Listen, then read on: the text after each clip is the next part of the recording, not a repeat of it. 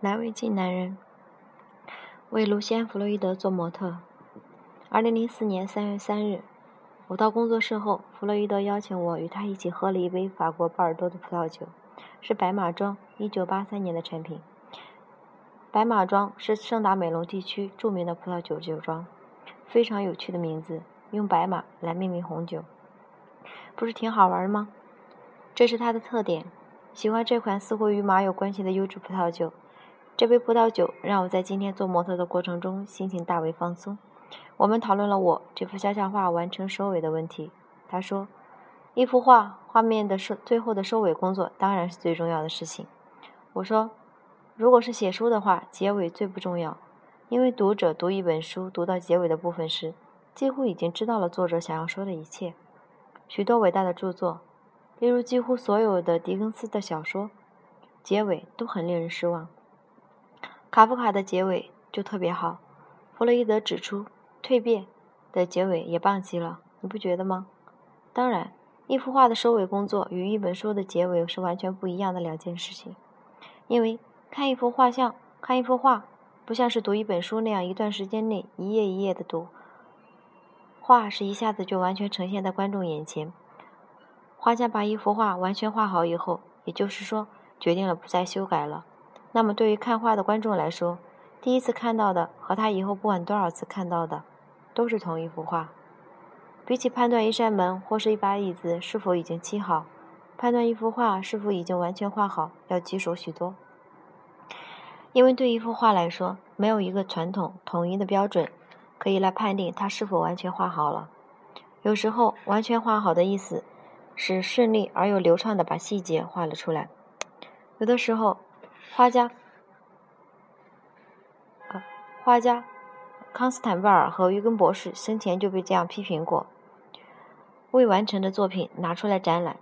然而，现在判断一幅画是否完成，要看该画作为一件艺术品、艺术一件完整的艺术品，及根据其自身的内在定律是否已经完全画完了。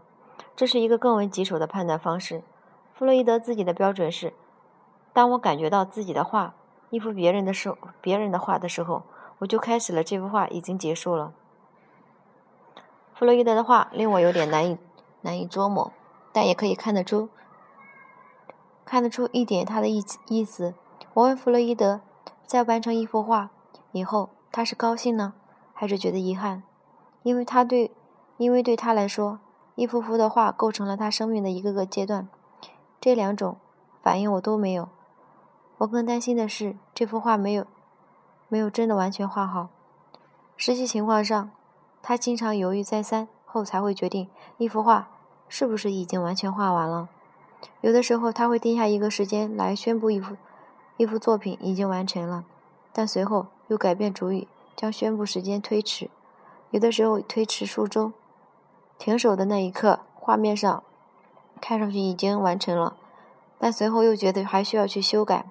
去年，弗洛伊德曾经打电话给我，解释有关布拉托坟墓那幅画的事情，事情的经过。直到今天，我才完成了布拉托的坟墓这幅画。该画被我改成了，改了又改。当我已经觉得已经画好了的时候，我很高兴。但接下来，我想把它可以修改得更好，可是结果却把它变得更糟，结果又又继续修改了许多。我认为现在这幅画要比之前好多了。至于我这幅肖像画，即使是从开始认为已经画好了算画好了算起，现在也已经有很长时间了。弗洛伊德总是觉得还差那么一点点。今天晚上，他总算宣布说：“我把整幅画。”面检查完善了一遍，他只给我们画面上添加了增强那些的地方，眉毛上、嘴巴下面。在今天的工作结束的时候，画面上的我下巴下面又被添上了一抹阴影。我总算是发现了这里那些稍加改稍加改动，可以使画面上的五官变得更生动一些。上一次他透露，我外观上的改变给我这幅肖像画创作带来了一些困难。而他正在努力的想方设法的来处理这些问题。我问卢西安·弗洛伊德的肖像画是否与一幅大卫·霍克尼的肖像画有联系，因为两幅画的形式和视角很相似。现在那幅画和大卫·道森的拍摄照片一起在国家美术馆的肖像画展览上展出。不，你的这幅肖像画在我的脑子里一直是与那幅从后面画的花花斑魔马画联系在一起。我画完那批花斑魔马画，就开始画你这幅肖像画了。我在画马的过程程中学到了许多绘画时可以更自由发挥的技巧。我试着在你的画这幅肖像画的运用那些技巧和经验。当然，把画马和联系在一起，会不会有什么人觉得羞耻？但从一个模特的角度去看，在美学的意义上。把一个人的肖像画与马的屁股后屁股联系在一起，好吧？毕竟那匹母马也是一幅画的主角。至少，至少我可以这样想。弗洛伊德同时在画几幅画，不断的画，画与画之间相互借鉴的事情和经验出现。弗洛伊德，弗洛伊德还说，他从画从画的另一幅非常非常小尺寸的自画像里也发现了一些用的技巧。他用那些技巧也运用到了我的肖像画里去。那幅小的自画像突然就差不多算画完了。他在最后一分钟添加上了一只一只撑着头的手，就像詹姆斯一世在扫墓碑上刻的那样。弗洛伊德说：“我记得你是怎样把手画上去的，因为那是我用来画画的这只手。即使在短暂的时间内。”绘画总是要依赖于记忆。弗洛伊德常常看着我，看得很仔细，做着测量的手势，然后转身在画布上画画下一笔，或者是就在画面画布上前停一刻，画面前一刻停住手，重新观察、重新审视和思量。有时他会用棉花或者抹布去干什么？在观察审视，在与画布上下一笔之间有一个停顿，但时间很短。然而，是又一次的停顿下来思考。在观察、画、思考期间，眼前的事物和情景经过弗洛伊德的眼睛、神经系统和脑子，他们会到会看到脑子里面与其他的有关的信息综合起来，经过过程反复的数百次、数千次。因此，一个画像画出来的图像，特别是弗洛伊德看出来的图像，当然与一瞬间能够得到的图像，如一张照片不同。大卫霍克尼这样说：弗洛伊德画出的，弗洛伊德画他的时时间超过一百个小时。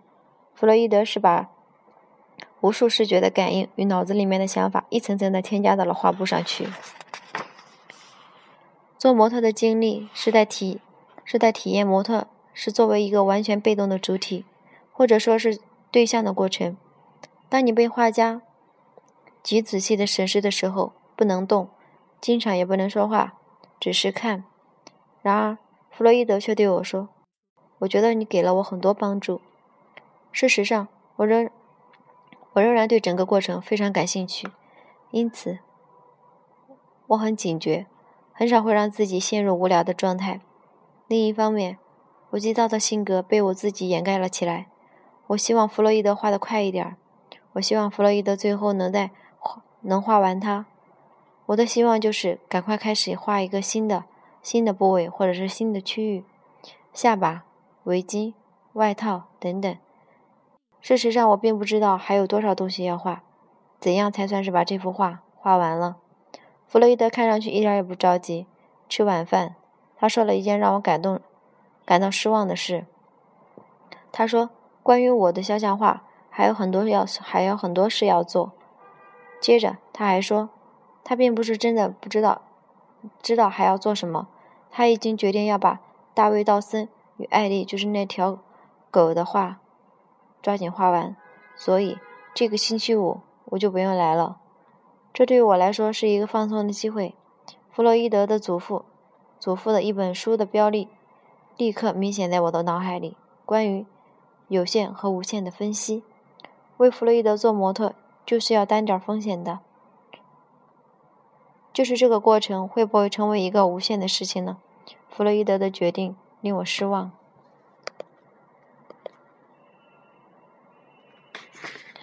二零零四年三月九日，应邀与弗洛伊德去萨利克萨利斯克拉克的饭店吃午餐。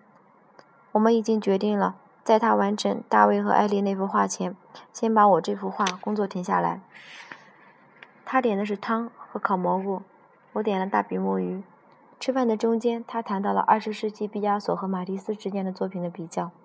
他说，已经认定了马蒂斯要比毕加索伟大的多，这是因为他看到马蒂斯基本上是注重于各种形式的生命。这也是艺术品想要表达的内容。反之，毕加索的作品表现的主要是惊讶、惊奇和震惊。尽管弗洛伊德非常钦佩毕加索，也喜欢他的作品，他还是比。他还是把毕加索排在了马蒂斯的后面。凡是尝试让观众失望、感到惊讶和震惊的作品的话，都是画家本人反感和排斥的东西。弗洛伊德认为，毕加索不仅对自己的画所所反感和排斥，而且在作品中没有表达自己的真实感情。他说：“我从来没有认为毕加索在所谓的蓝色期间创作过什么优秀的作品，那些画绝对是充满了虚假的感觉。”弗洛伊德在这一次表明了他对一幅画的质量与画家是否诚实地表达出本人的真实感情紧密地联系在了一起。弗洛伊德认为，弗洛伊德是认识毕加索的。当他谈到毕加索时，他是把毕加索的心理扭曲，甚至把画家的身体状况与其作品联系起来的。毕加索的行为就像是一个奇妙的魔术师。当你离开他的公寓时，你会本能的回头看一看高高在上的窗户，他是知，他是知道人们在这种反应，因为有一天，当我回头看窗户时，看见他就站在那，站在可闭合的、可闭合撞片的窗帘的阴影里，用手做了鸟的形状。有一次，我在他那里的时候，他问我是否想抽一支烟，当时。他斜靠在大厅里的一个很高的大理石桌子旁。这种桌子在巴黎公寓楼里很常见。桌上有一个有一个欧洲式的金属钟。毕加索有点夸张的把钟提了起来。下面有一包烟。当我带着卡罗娜、卡罗琳到他那里去时，他为他画了指甲。卡罗琳的指甲很小，因为他在咬指甲的已经习惯。毕加索在卡罗琳的指甲上画了一个很小的脸和太阳。他尽可能的保留这些指甲，但最终还是消失了。他一个人和毕加索在一起大约半个多小时。后来曾问他：“你们都做了些什么？”卡罗琳说：“我绝对不会告诉你，所以我也绝对没有再问过。”毕加索的个子很小，但各种部分均匀，比较比较匀称。所以，所以他看上去还不错。他的身高大概不会超过五英尺，或者是五英尺一英寸。我记得他曾经提起过伦敦。一九一九年，第一次世界大战后，他曾经他曾经住在那里。他抱怨说，伦敦男人的裤子都提到了这里。他把手放在下巴那里，示意裤子被提得那么高。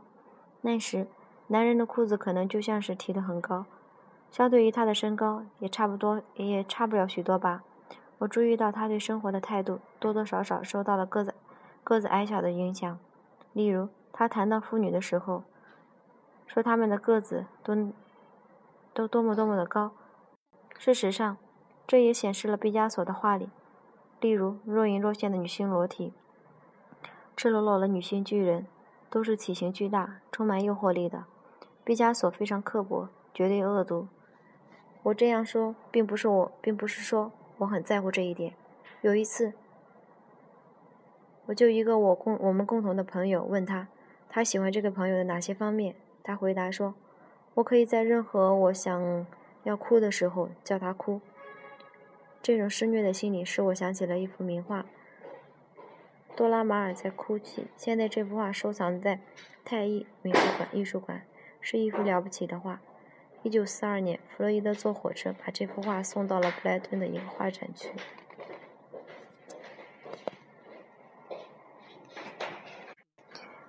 一路上，尽管太阳非常的强烈，也没有阻止他在整个旅途上欣赏、惊叹该画的内在力量。